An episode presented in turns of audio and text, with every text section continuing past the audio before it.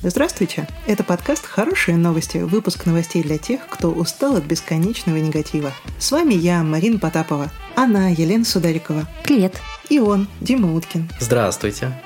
Инженеры напечатали веганские кольца кальмара. Смесь из растительных белков заменяет настоящее мясо. Сингапурские ученые напечатали на 3D-принтере вегетарианский морепродукт, имитирующий кольца кальмара, используя для этого пасту из растительных белков, выделенных из микроводорослей и машек. Технически это когда-нибудь может позволить человечеству бороться с продовольственным кризисом и снизить чрезмерный вылов морепродуктов, предлагая им альтернативу растительного происхождения. Ну и с достаточно хорошим КБЖУ, который близок к составу самих морепродуктов изначальных. А на самом деле ученые печатают еду с 2007 года на 3D-принтере. Экспериментируют они с сахаром, сухим молоком, чаем, шоколадом, кофейной пленкой, в общем, с разными колониальными вкусными продуктами. И даже научились печатать разные многослойные десерты. Но э, ценность именно этого исследования, этого открытия, не знаю, нововведения этого э, события в том, что получилось создать продукт с очень хорошим кабужу а за счет того, что использовали, как я уже говорила, микроводоросли и маш. Это бобовое растение, ну, в принципе, достаточно популярное, а также известное как бобы мунг. А, и с добавлением а, омега кислот, жирных, хороших, получилось создать грамотный, хороший взвешенный продукт, который по вкусу примерно напоминает кальмара. Понятно, что это условные, настоящие ценители морепродуктов, они наверняка заметят разницу, но тем не менее очень близко. Будущее становится ближе, пища становится доступней. У меня сразу вопрос. Вопрос следующий.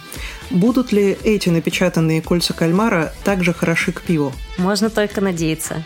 Я подозреваю, что сингапурские ученые не провели еще достаточное количество тестов на совместимость продуктов между собой. Ну, если что, пусть они там у себя запишут, что это хороший сценарий потребления. Ну, в смысле, плохой, но хороший, если с безалкогольным пивом. С 19 августа по 22 сентября в арт-пространстве Куб Москва пройдет большой выставочный проект «Нам нужен Дягилев». Конечно же, он про известного Сергея Дягилева. Он известен тем, что организовал русские сезоны, то есть, работая что-то вроде концертного директора, создавал ту самую антрепризу, то есть некое действие, когда брал театры из России, перевозил их э, в некие гастроли по вообще всем странам Европы и показывал там. Здесь в Париже, и мы показываем оперу, а здесь какой-нибудь другой город, и мы показываем балет а теперь наоборот. И занимался этим и популяризовал русскую культуру тем самым, за что ему большое спасибо. И вот сейчас ребята делают некоторый амаш в его сторону и показывают, что, во-первых, у нас есть культура новая, обновленная с тех пор, а во-вторых, что нам, кстати, нужен Дягилев. Мы хотим выходить из России еще куда-то. Сейчас в России происходит в разных регионах столько всего крутого, столько удивительно талантливых людей, что здорово, что появляются э, и внутренние такие такие, как дизайн-просмотры, просмотры культурных событий и вот эти русские сезоны в России. Это же здорово, что мы можем узнать про то, что происходит в разных регионах. На мой взгляд, Дягилев такой своего рода Петр Первый для русской культуры, прорубивший окно не из-за рубежа к нам, а от нас, наоборот, за рубеж. И действительно, не помешали бы еще ну, такие же де- деятели, такие же акторы. Но мне кажется, за всю историю такой русской культуры он вот буквально один такой был, который нашел нечто такое уникальное, что у нас делается, что смог это вот типа вывозить на расхват, в общем, так, что все были в восторге, и в восторге, в общем, от русского балета до сих пор. Но было бы здорово, если у нас появился какой-то второй Дягилев в результате, это было бы круто.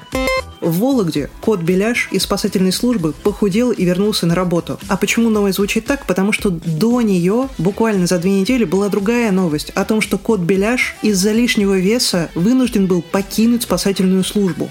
Там какая история? В Вологде в аварийной спасательной службе работает кот Беляш, э, милейший абсолютно черный кот с огромными желтыми глазами. И так как э, люди в спасательной службе работают добросердечные, они кормили кота всем самым вкусным, что у них было, и в итоге кот застрял за батареей. В этот момент стало понятно, что ну, судьба кота в опасности, и его отправили на диету. Сперва пытались посадить на диету, э, пока он еще был на работе в спасательной службе, но, э, как мы помним, люди в спасательной службе работают добросердечные, и они все равно подкармливали кота, потому что, ну вы же видели эти э, глаза котов, которые смотрят на вас, как будто вы никогда в жизни не давали им никакой еды, и они прямо сейчас умрут от голода. Вот такими же глазами смотрел кот Беляш, и поэтому, несмотря ни на какие рекомендации врачей, его продолжали продолжали кормить.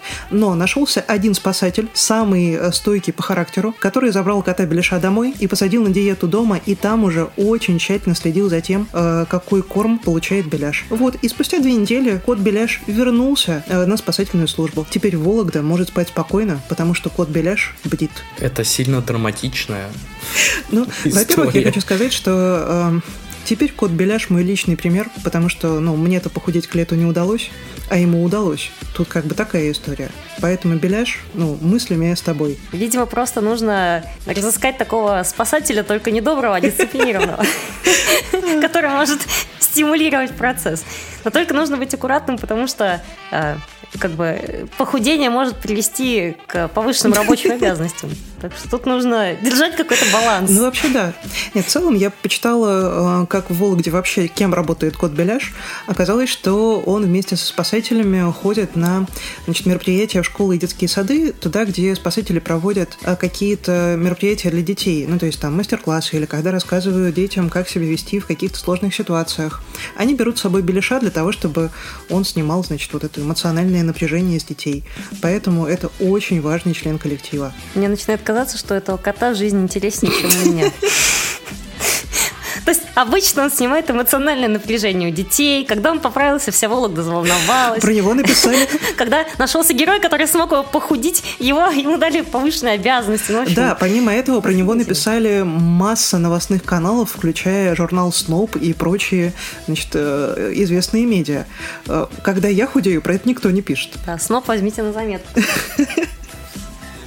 Вот, ну, словом, коту Беляшу желаем э, стабильной работы и э, хорошего здоровья. Мне кажется, здесь забыли того самого молодца, который вообще-то спас Беляша, и просто нигде не называют его имя. Я не могу найти никак. Слушай, я тоже много что, ну, ну типа, прочитала какие-то репосты новостей разными издательствами.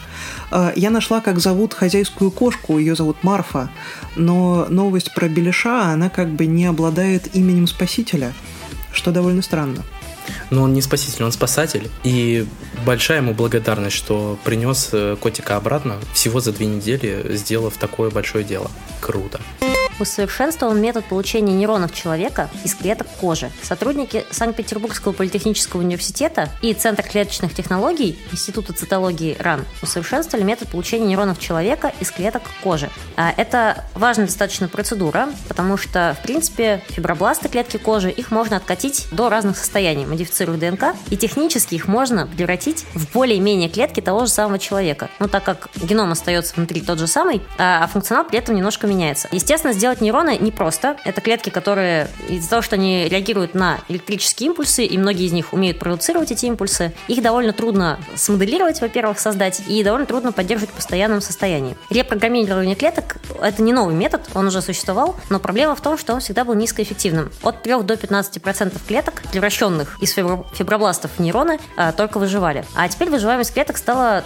примерно 80%, и получается целая клеточная небольшая культура нервных клеток одного человека, на котором можно испытывать лекарства от нейродегенеративных заболеваний. Ну, всем известных э, Хантингтона, Альцгеймера, Паркинсона и так далее. Многие из этих заболеваний имеют э, фамилии своих первооткрывателей. Хотя, к счастью, первооткрыватели обычно ими не болели, то не может не радовать. И главное событие вот этого обновления, почему сейчас стало нормально, ну, получше получаться создавать нейроны таким способом, это синхронизация клеточных циклов в исходном материале. Потому что обычно фибробласты все находятся на разных стадиях цикла, в отличие от нейронов, которые все одинаковые. Они все очень давно отделились от стволовых клеток и созрели еще у ребенка. И дальше они просто живут и делают нейронные связи или умирают, если человек как-то плохо обращается со своим мозгом. Пьет э, алкоголь или недостаточно хорошо дышит, недостаточно кислорода поставляет, или как-то не, так питается. И нейроны, они обычно в одинаковом состоянии клеточном. А вот фибробласты, они все в разном. Кто-то только начал делиться, кто-то вот только перестал, кто-то сейчас активно в процессе. И из-за этого были такие большие потери. А исследователи за счет того, что они синхронизировали клеточный цикл фибробластов, теперь получают большое количество нейронов. Кстати, классно, мне кажется, что они синхронизировали эти циклы за счет такого вещества, как рапамицин. Это у биологов сейчас супер на слуху последние лет 5-7. А вещество, которое, возможно, когда-нибудь позволит нам есть сколько угодно и не толстеть. Ну, то есть коту Беляшу из предыдущей новости рапамицин позволил бы жить прямо с добрыми МЧСниками, есть прям столько котлеток, сколько ему дают, и оставаться fit в хорошей форме. А, но это вещество еще пока не до исследования, а нейроны мы получаем уже сегодня. Слушай, это супер волшебная, абсолютно прекрасная новость.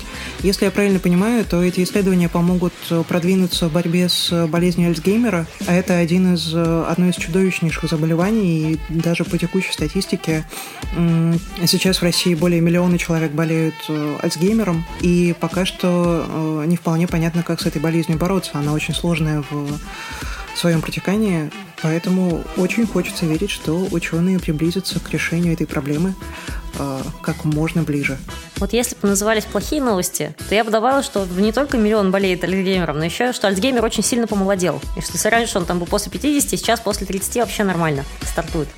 Но хорошая новость в том, что да, действительно, это большой шаг а, для того, чтобы исследовать нейродегенеративные заболевания на культуре, с одной стороны, безопасной, ну то есть мы не на живых людях это делаем все-таки, а с другой стороны, на максимально приближены к человеку, потому что это человеческие клетки конкретных носителей заболеваний. Это не крысы, там, не нутри, не кошки, а, что, конечно, не может То есть я правильно понимаю, что это значительно сокращает, прям реально очень сильно сокращает время на, эм, как это называется, на тестирование лекарства, потому что э, сперва его нужно опробовать на животных, там, на маленьких животных, которых совсем не жалко, потом на животных побольше, и только потом на человеке. Которых уже немножко жалко, а потом на человеке, которого очень жалко, но опробовать все равно надо. Да, тут получается, что сразу есть тестовый материал. Я не уверена, что сильно сократит время, потому что чиновники от медицины в разных странах, они очень большие перестраховщики, и вообще-то им за это спасибо. Это вообще-то их хорошая черта, а не плохая. Но все лекарства, инновационные методы лечения, в общем, всякие такие штуки, они проходят э, огромное число этапов. Я не уверена, что клеточная культура их сократит. Ну, то есть это может быть чуть-чуть только короче, чем начинать с мышей. Зато сам этап станет более коротким. Потому что с мышей переносить на человека, это значит обращать внимание на работу кучу клеточных сигналов, которых у мышей нет. А здесь все-таки ты переносишь с человеческого материала на живых людей или мертвых. Я не знаю, с кого они начнут на самом деле. Но, скорее всего, на живых. Вот. То есть, ну да, в общем, в общем какое-то ускорение. Сейчас это, это исследование должно придать какой-то boost вот, э, попыткам лечить нейродегенеративные заболевания. А я правильно понял, что они умеют только нейрончики плодить и размножать, а не, не, не вообще любые клетки. Ну, а, конкретно это исследование посвящено нейронам. Вообще-то есть ряд клеток человека, которые можно воспроизвести, потому что нейроны довольно сложные. Какие-нибудь клетки печени на самом деле даже попроще сделать, например. Но печень-то не супер интересна, потому что она и так хорошо очень, в отличие от мозга, э, себя реконструирует. То есть можно огромный кусок печени испортить, там, зацирозить, вообще что угодно с ним сделать, ножом проткнуть. И ничего, она потом нормально обратно зарастает. Там, до четверти, до трети своего объема она может восполнить. Поэтому, ну, как бы, зачем получать клетку печени, хотя это проще, если она и сама хорошо справляется. Ее, в общем, особо лечить, ну, как, только в некоторых случаях приходится. Так, в общем, она и так молодец. А, хотя какие-то клетки воспроизвести сложно. Например, мышечные волокна очень трудно смоделировать, и обычно используются либо настоящие там, человеческие, либо настоящие животные, а, потому что это суперспецифические клетки, и заставить кого-то превратиться в синцитий, а мышечное волокно – это много клеток, которые слились в одно длинное вот такое волоконце. И еще с актином миозином, который обеспечивает движение, это супер хан задача. Если когда-нибудь у нас в хороших новостях будет то, что ученые сделали синтетические мышцы, и это живые клетки человека, которые работают, и аналогично в настоящем, это будет просто богическая новость, я буду просто орать и ходить по потолку. Но, честно говоря, в ближайшие 5-10 лет я даже ее не жду. Ну, короче, техническое задание понятно, мы в работе. Я не могу не сказать, что, Лен, когда ты объясняешь все вот эти удивительные э, научные особенности э, своим волшебным языком, это просто можно слушать это бесконечно. Ей, спасибо. Pixar, Adobe, Apple, Autodisk и Nvidia объединились в альянс и теперь будут работать над OpenUSD. Это такая открытая платформа для описания 3D сцен. Соответственно, любые штуки, которые в кино снимаются или в играх используются, все можно будет описать вот с помощью этого открытого формата. Открытые форматы — это вообще огромное и прекрасное благо, потому что они вообще везде доступны, на них очень легко писать свое программное обеспечение, ну, скажем, какой-нибудь плагин, э, который будет поддерживать именно этот формат. И это прекрасный способ конвертации и, соответственно, передачи данных. Ну, например, с какого-нибудь компьютера на Маке с определенным там, программным обеспечением от Pixar, перекачивают сцену и передают ее в другую компанию, где никакого программного обеспечения от Pixar нету, а там вообще что-нибудь другое, Cinema 4D, Blender и так далее.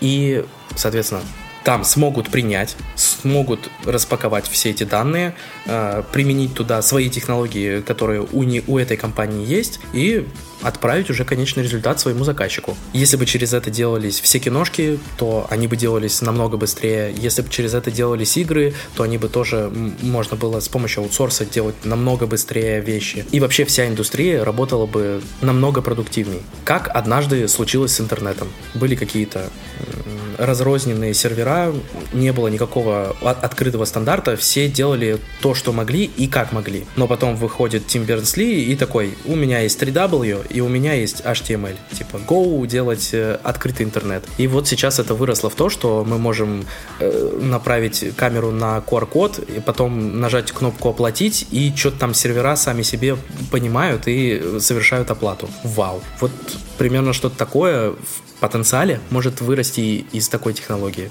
USD. Здорово. Слушай, а я правильно понимаю, что это, по сути, ну, то есть какой-то универсальный формат для 3D, но из серии как однажды появился JPEG, и теперь все могут спокойно пересылать друг другу фотографии, и у всех они открываются. Это плюс-минус такая же штука? Кайф. Абсолютно верно. Universal Scene Description то есть универсальное описание сцены. Другой пример, который приходит мне в голову, это то, как однажды все люди на свете договорились, э, какой ширины рельсы ставить и какие колеса должны быть у поездов для того, чтобы поезда могли преодолевать любые расстояния и переезжать из одной страны в другую. Ну, то есть все еще где-то их нужно переобувать, но если бы люди договорились точно так же, как создатели э, USD, то этого делать не приходилось бы. True. И поддерживая этот пример с э, перебыванием вагонов, напомню, что Pixar, Adobe, Apple, Autodisk и Nvidia — это фактически все люди, кто вообще делает программное обеспечение или вещи для 3D. Уж Nvidia в этом не просто собаку съела, а она приносит кайло, чтобы вы могли добывать свое золото. Кайло и джинсы к нему. Удивительно, что э, хотя мы живем в каком-то мире перегруженном информации очень много, я каждый раз от души радуюсь, когда какие-то данные становятся открытыми, какие-то программы можно собрать там у себя дома и заниматься гаражным, гаражной наукой, гаражным 3D-мастерингом, еще чем-то таким. Каждый раз какая-то лишняя степень свободы, а она никогда не лишняя. Агентство креативных индустрий запустило онлайн-платформу «Центр материалов». Что это такое? А, это новость от Департамента предпринимательства и инновационного развития города Москвы про то, что запущена онлайн-платформа «Центр материалов». Это супер интернет-площадка, которая объединяет между собой дизайнеров и производителей материалов и по России, и по другим странам, то есть там более десятка стран мира.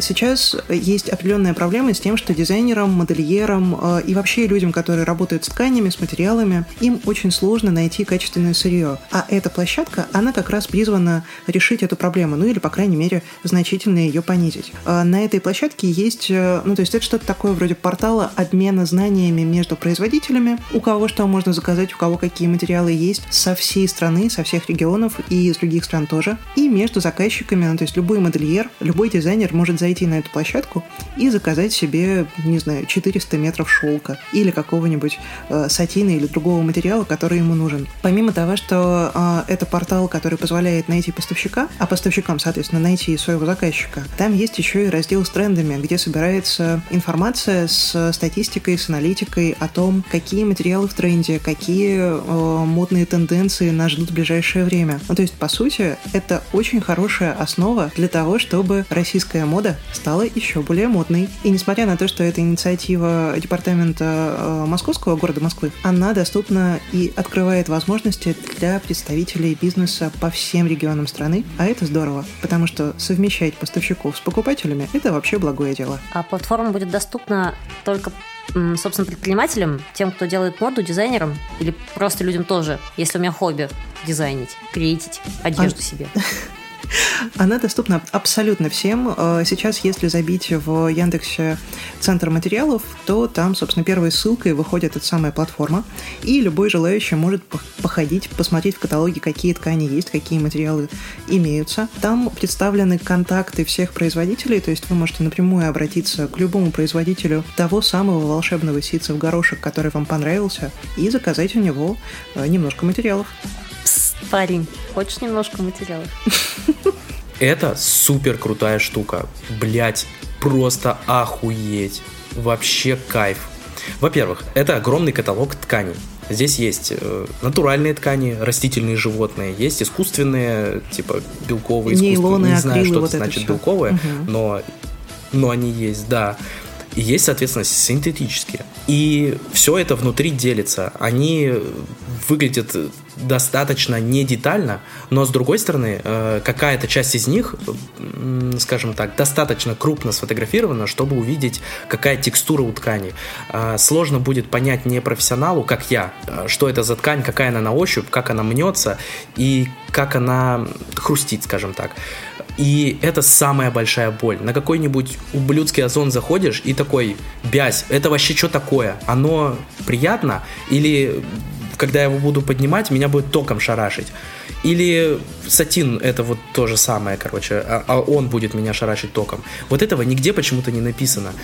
Буквально, типа, в интернете не, не находишь. Все, что находишь, это, типа, гречку создали 400 лет назад, э, и ее, кстати, заваривали еще даже древние греки, которые 5000 лет назад жили. А ты такой, да, блядь, я вообще-то про сатин искал. Э, и, ну, такой, к сожалению, интернет. И вот эта штука хоть сколько-нибудь может помочь рассказать вообще, что за ткань вообще есть, существует, и, соответственно, искать уже изделия из конкретной ткани. Димочка, специально для тебя mm-hmm. я не могу не сказать, что открыт еще и офлайн центр тканей, э, вот этот центр материалов, вот этого всего. И если хочешь, в какие-нибудь выходные мы можем с тобой туда сходить, и ты пощупаешь все эти ткани своими собственными руками для того, чтобы понять, каков он хлопок костюмный на ощупь. Конечно, хочу. Но если у вас такая же проблема, как у меня, очень приглашаю на этот сайт. Хотя бы какое-то понимание будет. А если вы производитель тканей, материалов и всего подобного, то, пожалуйста, размещайте свои значит, волшебные материалы на этом портале для того, чтобы у вас появились новые покупатели, а мы с Димой смогли пощупать ваши ткани. Как бы это отвратительно не звучало. Медицинские анализы будут ускорены и улучшены благодаря замене ферментов из растительного и животного сырья на искусственно синтезированные. А, это проект ученых Института экологии и генетики микроорганизмов Уральского отделения Российской Академии Наук. Эти замечательные пермяки придумали такую вещь. Обычно для анализов разных молекул, которые находятся в крови, например, антител, гормонов, а, маркеров опухолей, используют так называемый иммуноферментный анализ. Ключевое в нем вещество – это какой-то катализатор или фермент, это синонимы. Если вдруг а, кому-то казалось, что это разные категории, то нет. Ферменты и катализаторы – это белки, которые умеют ускорять реакции. А в теле любого организма их очень много. У человека их тоже очень много, но для этих анализов нужно брать не те, которые у человека, а наоборот какие-то чужеродные белки растений или животных, которые умеют ускорять реакции. И они в крови человека генерируют цветовой сигнал или свечение, превращая какие-то бесцветные субстраты в окрашенные или светящиеся. И по интенсивности этого цвета или свечения можно оценить концентрацию нужной молекулы в образце. Сами вот эти иммуноферментные методы, они довольно старые. В Советском Союзе активно используются использовались, и сейчас их активно медики используют. Это хороший очень качественный анализ, но если есть что-то, что работает, его можно улучшить. А добывать ферменты из растений или животных э, не всегда удобно, не всегда этично, и это в целом такой ну, затратный способ. То есть нужно собирать специальное сырье, нужно его грамотно обрабатывать, чтобы ничего лишнего не попало, ничего нужного не разрушилось. Это всегда было трудно, и этот анализ никогда не был дешевый. Те, кто с ним сталкивались из наших слушателей, наверняка э, не дадут мне соврать. А поэтому э, пермские ученые придумали заменить эти ферменты, как бы естественно, естественного происхождения на искусственно синтезированные, которые представляют собой металлосодержащие наночастицы. То есть можно собрать такую же молекулу, которую изначально для катализа используют растения или животный организм, ну, гораздо чаще растительные используются, поэтому я, наверное, на них бы зафиксировалась. А, и можно создать а, ее подобие, соответственно, крошечного размера, потому что это все как молекулярный уровень достаточно, и металлосодержащий. В случае растений это тоже обычно металлосодержащие вещества. А такие материалы гораздо дешевле делаются, и они не требуют длительного дорогостоящего деления и очистки. А активность их можно регулировать регулировать, немножко изменяя структуру. То есть это открытие, оно кажется, ну, на первый взгляд, не очень большим, потому что человеческая промышленность самая разная обычно идет по этому пути, что мы сперва что-то собираем в природе, оно оказывается полезным, мы выделяем вещества, узнаем, что конкретно, а дальше начинаем производить вещества на заводе, чтобы не зависеть от природы, а делать столько, сколько нам надо в рамках ну, там, города, страны, планеты и так далее. Эта идея вроде как базовая, но то, что можно теперь их регулировать, что эти молекулки их можно изменять и делать их э, активность каталитическую выше или ниже, изменяя немножко структуру. Это это здорово, потому что это сделает э, как бы иммуноферментный анализ дешевле. Причем в какие-то довольно близкие годы. Потому что когда мы проводим э, анализы, мы не вмешиваемся в организм человека. Ну, в смысле, мы забираем немножко какого-то материала, там, слюны, крови, еще чего-нибудь, назовите. Вот, но как бы это не, не требует такого медицинского протокола, как при обращении с живым человеком, которого надо вылечить. Это анализы. И там можно всякие экспериментальные методы использовать, это никому не навредит. Поэтому это открытие, оно, скорее всего, выстрелит прям в очень ближайшие годы, и эти анализы станут дешевле, качественнее и точнее. Блин, интересно, что такая, ну, как будто бы простая технология, но раньше не использовалась. К ней шли. Ну, то есть э, она не такая уж простая, во-первых, потому что э, одно дело использовать какие-то молекулы как маркеры, видеть, что они так работают, куда-то садятся, светятся, и потом ну, ты весь материал выливаешь вместе с этими светящимися маркерами. Другое дело создать такой же. Это бывает не очень просто повторить. И ты причем, вот ты выделяешь вещество из какого-нибудь растения, сперва довольно трудно установить его структуру, во-первых. Это отдельная большая проблема, и с этим биохимики сталкиваются вообще постоянно. Не, как бы не говоря уже о том, что чтобы структуру ДНК распознать, там 30 лет люди убили, 100 лет назад. То есть вроде как нам сейчас кажется очевидной. Везде двойная спираль нарисована, и кажется, что да, ну понятно, а как еще было хранить эту информацию? Но вообще-то изначально, когда ты сталкиваешься с какими-то веществами, это совершенно непонятно, как они выглядят. А еще труднее второй этап. Такое вещество синтезировать. Потому что э, ну, куча органических реакций, они протекают путем длинных каталитических цепочек. Вот то, о чем вся эта новость, да, о катализе. И обычно, как в природе, растению, чтобы сделать одну маленькую молекулку с каким-нибудь там марганцем или каким-нибудь магнием там в нее встроенным, требуется 40 реакций последовательных белковых. И как мы должны раскопать всю цепочку. То есть ты нашел действующее вещество, теперь нужно понять, какое делать растение. А потом нужно понять, как нам делать его дешевле и быстрее. Это на самом деле не такая ну, легкая работа, как может быть. Я когда рассказываю со своим восторгом, наверное, кажется, что ну вообще, да, взяли и сделали. Блин, это как бы вершина айсберга. Вот, но классного айсберга. Очень классного. Но ты, к счастью, знаешь про вот эти вот очень тонкие моменты, почему не получалось раньше и что к этому вообще-то шли. Знали, что такая технология имеет преимущество, и нужно в нее вкладываться. А, наверное, другая команда, она сейчас знает про другие преимущества у другой технологии и вкладывается в нее. Э, и мы в следующий раз про нее прочитаем. Но сейчас выиграли вот эти ребята, и они будут тащить еще какое-то время. А кто их конкуренты? Я просто не знаю, сори, не так глубоко в теме. Так я тоже не знаю, это лишь предположение. Но я уверен, что, ну точнее, мой опыт подсказывает, что всегда есть конкуренты в науке, потому что даже с какими-нибудь гемоцентрами, ну типа людьми, которые исследуют кровь, все равно у них есть куча, даже в России просто типа есть какой-нибудь Новосибирск, есть какая-нибудь Москва и еще что что-нибудь там на Владивостоке, например. И ребята во всех трех местах супер прокачанные. Они знают, что делать, но они каждый немножко в свою сторону тащат, чтобы они не пересекались э, и, соответственно, получали, ну, типа, каждый свои деньги. Потому что если они будут заниматься только одним и тем же, то, скажем так, легко сказать, что, блин, мы не хотим выделять на одно и то же два раза деньги, поэтому э, мы закрываем вот этот гемоцентр. Точно так же с, э, ну, типа, люди, точно так же с людьми, которые исследуют мозг. Одни на вот это давят, другие на вот это, а в целом они исследуют мозг. Журнал «Эксперт» сообщает, что литры снова потеснят граммы, а точнее хотят вернуть ценники за килограмм, за литр и так далее. Чтобы мы привыкли к десятку яиц, значит у нас будет цена за десяток яиц. А если там 9 яиц, то значит, ну, как-то обозначается о том, что тут 9 яиц. Так вот, что происходит? А, в октябре, то есть все еще ничего не произошло, только в октябре Госдума сядет и рассмотрит в первом чтении законопроект, который бы сказал, теперь торговые торговые сети и магазины, то есть не сами производители, а именно торговые сети, должны указывать цену за единицу товара, за килограмм, за литр. В Москве, например, любят э, ставить цену за 100 грамм, э, ну, когда я на развес продаю. А теперь их обяжут, что типа, нет, пожалуйста, за килограмм, никаких 100 грамм. И тогда, сколько бы вы там ни продавали, у вас будет всегда понятное число. И оно будет всегда за килограмм, там, за литр, ну, какой-то за привычный объем. К сожалению, это большая нагрузка на торговые сети, потому что что нужно действительно указывать э, неприятную цену, которую, которая еще будет для каждого, ну, для каждой конкретной пачки своя, и нужно будет высчитывать, нужно будет искать, видимо, на самой пачке, что так, здесь 920 грамм, значит, я должен вот эту цену перемножить на 0,92, и тогда у меня получится что-то, что нужно. В общем, вот эти сложные калькуляции, возможно, покажутся в первом чтении несколько излишним. Поэтому, возможно, этот законопроект э, и не придет в силу никогда. Но зато сейчас мы можем сказать, что о населении стали думать.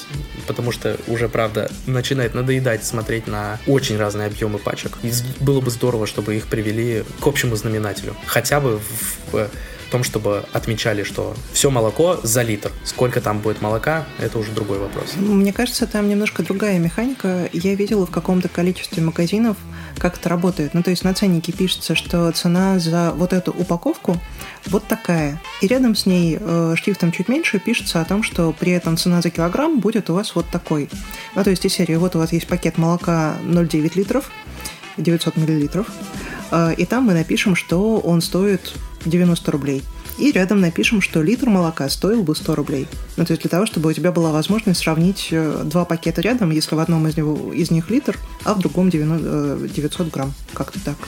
Офигеть, как удобно будет сравнивать теперь. Действительно, это приведение к общему знаменателю, но теперь можно будет увидеть, что там какое-нибудь княгининское молоко из Нижегородской области, оно за литр такое, ну, дорогое, чем какое-нибудь другое молоко, то, тоже из Нижегородской области.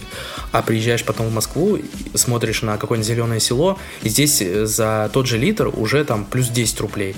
Но при этом короче, очень удобно сравнивать. Так вообще классно будет теперь жить.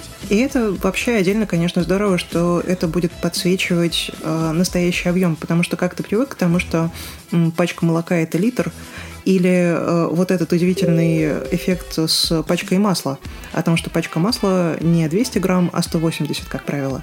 Или еще меньше э, ну, в каких-то других э, вариантах у других, у других производителей. Э, а по рецептуре тебе нужно положить, значит, э, для того, чтобы у тебя получился хороший пирог, именно 200 грамм. И потом ты такой стоишь, блин, где мне взять еще 20 грамм? А вот теперь это будет лучше подсвечиваться. Хм. Даже меньше ошибок можно совершать. Можно выбирать подороже, но зато целую пачку. В смысле 200-граммовую. Кайф. Да, интересно, какие производители будут побеждать. То есть начнут, начнут ли выигрывать те, кто делает пачки по стандартным вот этим объемам, которые в рецептах вообще пишутся. Вот тут литр, 200 грамм, тут 500 грамм. А не 493, 411, вот это все. В Екатеринбурге появился новый арт-объект от испанского художника в рамках проекта «Стенография». О чем эта новость? В Екатеринбурге последние, вот уже сколько лет прошло с 2010-го? Слишком много. Вот уже 13 лет в Екатеринбурге каждый год проходит международный фестиваль уличного искусства «Стенография». Он проходит э, каждый год летом, и в течение фестиваля проводятся мастер-классы, проводятся конференции, а самое главное, в городе появляются новые арт-объекты. Съезжаются художники, со всего мира для того, чтобы разрисовать новые стены или новые объекты в Екатеринбурге. В этом году э, в Якате тоже появилось несколько супер классных арт-объектов. На сайте стенографии можно посмотреть, э, что это за объекты, где они располагаются. И если вам повезет оказаться в Екатеринбурге или если вы там родились и живете, то вы можете посмотреть э, на них вживую. Среди тех художников, которые в этом году украсили город, был в том числе испанский художник э, по имени э, Джауми Малера, который разрисовал один из объектов, принадлежащий энергосетям. Ну, то есть достаточно давно с фестивалем сотрудничает и город, и многие компании в этом городе, которые каждый год могут подавать заявки на то, чтобы предоставить свои объекты под работу художников. В том числе это, например, компания Россети Урал. Они уже передали более двух десятков бетонных поверхностей у своих энергообъектов на то, чтобы их украсили художники. И вот в том числе испанскому художнику достался один из таких объектов. Надеюсь, что в Екатеринбурге появится еще больше арт-объектов, потому что, ну, рано или поздно, я тоже надеюсь до него добраться. Очень давно хочу попасть в Екатеринбург, потому что слышу об этом городе только самое классное. Если вы уже там, то пишите в комментарии, какие арт-объекты у вас любимые. Отличная новость. Всегда приятно, когда правительство поддерживает э, красоту городов. И мне кажется, что хорошо сделанный стрит-арт, ну, Честно говоря, мне нравится не только хорошо сделанный, мне лично нравятся просто какие-то личные человеческие картинки, заметки и все такое. Вообще нравится граффити, в принципе. Но здорово, когда правительство поддерживает, и там по утвержденным эскизам стены становятся не просто белыми или серыми, а какими-то цветными и красивыми. И что тоже, как бы, что к нам едут художники из разных стран, это тоже, в общем, приятно. Да, за годы существования фестиваля они украсили более 600 объектов э, и покрашены в общей сумме более 50 тысяч квадратных метров. Представляете, какой огромный объем? Корень лизуховитки, она же арабидопсис, отличил верх от низа благодаря белку, который называется лейзи, почти что как ленивый. У растений довольно-таки специфические механизмы роста, и одно из свойств растений это то, что у них есть гелиотропизм, они стремятся к солнцу всем своим побегом, и гравитропизм, они стремятся во тьму земли корнем. Они стремятся туда, где больше силы тяжести, то есть двигаются ближе к центру, стараются. За гравитропизм отвечают специальные клетки, они называются статоциты, ну, стата, собственно, э, как бы равновесие, стремящиеся туда, куда должен, в которых есть органеллы статолиты. А, и вот именно а, статолиты, они перемещаются, как такие своеобразные камушки, туда, где тяжелее, чисто под действием силы тяжести. И на них есть белки, которые, один из них, вот Лейзи, он слышит, а, куда он направлен, обращает внимание, и туда пригоняет а, другой белок под названием РЛД, который заставляет двигаться туда молекулы ауксина. Ауксин – это гормон растений, и он заставляет растягиваться клетки. На самом деле, это тот гормон растений, с которым мы все сталкиваемся очень часто. Когда растения, например, поворачиваются за солнышком, как подсолнухи, это делают ауксины. Они растягивают одни клетки и не растягивают другие. За счет растяжения головка, с одной стороны, головка, ну, вся эта, весь цветок поворачивается в какую-то сторону. А для корней а, супер важно, куда нужно двигаться. Нужно двигаться в сторону э, центра Земли, по возможности.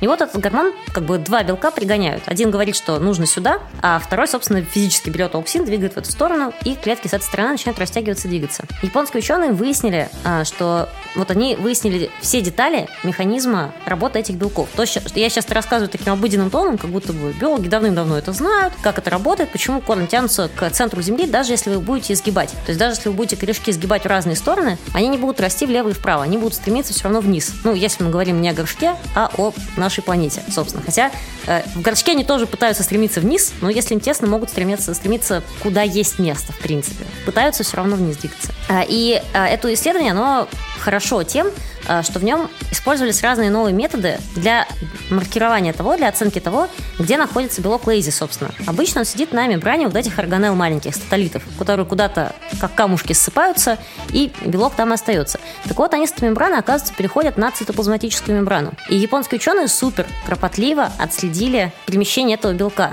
И сделали очень много экспериментов над несчастным рабидопсисом. Это супер модное растение у всех возможных биологов, в том числе у ботаников. На нем и генетику изучают, и вот ботанику, и биохимию, физиологию растений, в общем, чего только нет. Как дрозофила среди животных, вот также арабидопсис среди растений. Супер популярный парень. И теперь мы знаем, как этот белок переносится. И хотя это ну, маленькое достаточно открытие, с одной стороны, а с другой стороны, а, здорово, что мы теперь понимаем, как это устроено. То есть это просто удовлетворение большого любопытства и обкатка новых методов, которые нам пригодятся и в более прикладных областях, ну, как во всех этих медицинских новостях, да, которые мы тоже вам рассказываем. Меня смущает, что здесь как будто нихуя себе корень отличил верх от низа. Но он это умел всегда, всю свою жизнь. Он вообще создан был для того, чтобы уметь отличать. Но вот то, что это все благодаря белку, вот это открытие. И белок клевый.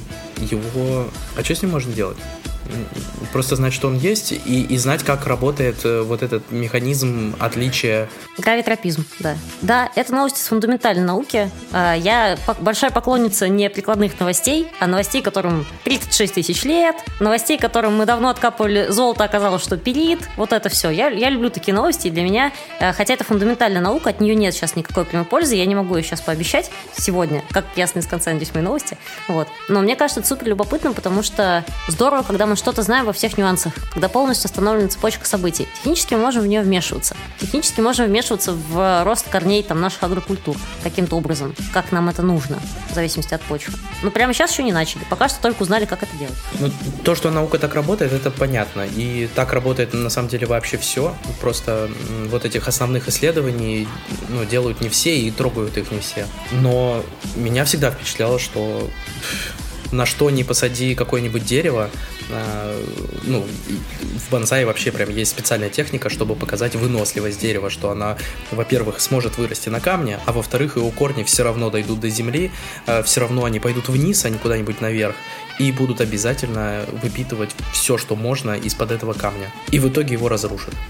Муся, Барсик, Пельмешка. Какими именами москвичи чаще всего называют кошек? А, это новость с сайта мэра Москвы, и на самом деле она даже не столько про это, сколько про то, что хозяевам домашних животных э, становится гораздо проще жить, потому что э, в Москве появился и активно работает супер-сервис «Мой питомец», который объединил в себе некоторое количество сервисов, которые раньше были разрозненными. А, с помощью этого сервиса можно записать своего питомца к врачу, посмотреть на э, его амбулаторную карту, вызвать врача на дом и в целом ну, записаться на какие угодно услуги для своего любимого питомца. Но самое забавное, что как только ты начинаешь оцифровывать э, любые данные, в том числе данные о домашних животных, ты можешь извлекать из этого какую угодно статистику. Например, благодаря этому сервису стало известно, что самые частые имена для кошек – это Муся, Василиса и Барсик. И несмотря на то, что пельмешка вынесена в заголовок новости, это имя встречается достаточно редко, что мне кажется несправедливым, потому что это очень милое имя для какой-нибудь симпатичной кошечки. А, словом, Москва становится удобной не только для людей, но и для их животных, и кажется, это замечательная новость. Это как ЕМИАС для котов и собак?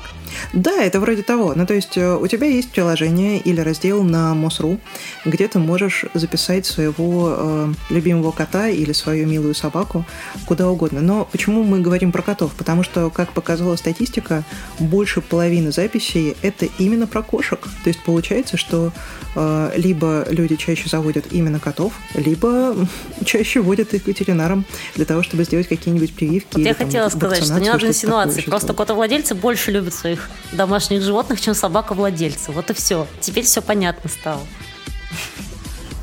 Это шикарный супер... А почему они его называют суперсервис, интересно говоря?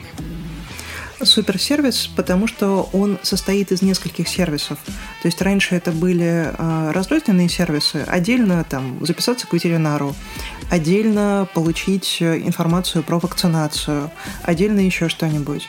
А здесь это собрали воедино, ну то есть как раньше был собственно, были сами услуги, например, те же самые госуслуги, это были разные сервисы, а потом хопа, и это стал единый портал, который занимается одновременно всем. Вот то же самое происходит и с сервисами для питомцев прикольно, москвичи могут вообще, ну, у, у, у них тут расписаны жизненные ситуации. То есть вообще весь этот суперсервис говорит на языке человека, причем, ну, достаточно понятным. Мой питомец умер, что делать? Или я нашел питомца, или наоборот, я завел питомца. И типа, что мне дальше делать? И они вот просто идут по треку, что типа, давай, вот теперь сюда, теперь вот сделай такие-то перевивочки, запиши, ну, создай его там медицинскую карту, а потом еще не забудь, через год нужно прийти провериться, там, посмотреть ему в рот, э, чтобы там все ли зубки у него выросли, потому что это там, там вчера еще был маленький котенок или там маленькая собачка, а теперь это большое животное. Вот. Или если это ну, какая-нибудь рептилия, то за ней нужен определенный уход. И вот эта штука все помогает это делать. Класс. Да, меня отдельно радует, что там есть не только ну, вот, ответы на какие-то такие вопросы, но, например, э, площадки для выгула собак. Ну, то есть, где на самом деле можно гулять с собакой. Или где находятся приюты для животных. Потому что, ну, чтобы завести себе животное и потом уже записываться вместе с ним на, э, на этом самом суперпортале, сперва его нужно откуда-то взять. И приют для животных – это замечательное место для такого события. А на этом все. С вами были Дима Уткин, Марина Потапова и я, Елена Сударикова. Подписывайтесь на нас ВКонтакте, Телеграме, Яндекс.Музыке, Ютубе, Рутубе и Мэйве. Все ссылки ждут в описании.